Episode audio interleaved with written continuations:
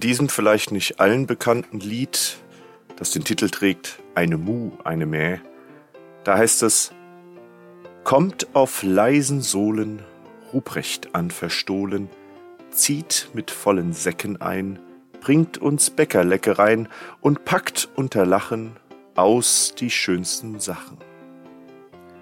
Oh ja, der Ruprecht, der böse Kumpane des Nikolaus. Ist es nicht verwunderlich, dass mit jedem Brauchtum, das mit dem Guten verbunden ist, auch immer ein Böses, ein Gegenteiliges einhergehen muss? Umso schöner, dass in diesem Lied Knecht Ruprecht die Leckereien und die schönsten Sachen bringt und dabei auch noch lacht.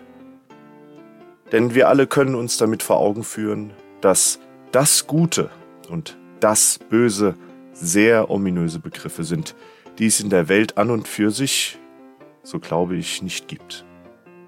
Machen wir uns vielmehr bewusst, dass es Taten und deren Konsequenzen gibt.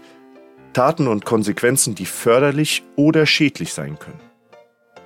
Taten und Konsequenzen, die verantwortbar sind oder eben nicht.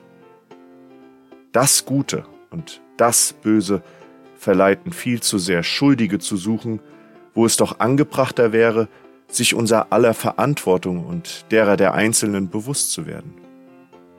Die schönste Sache mag dann nämlich sein, dass wir mit einem Lächeln verzeihen könnten, was das nächste Mal mit mehr Verantwortlichkeit bedacht und bewirkt werden mag.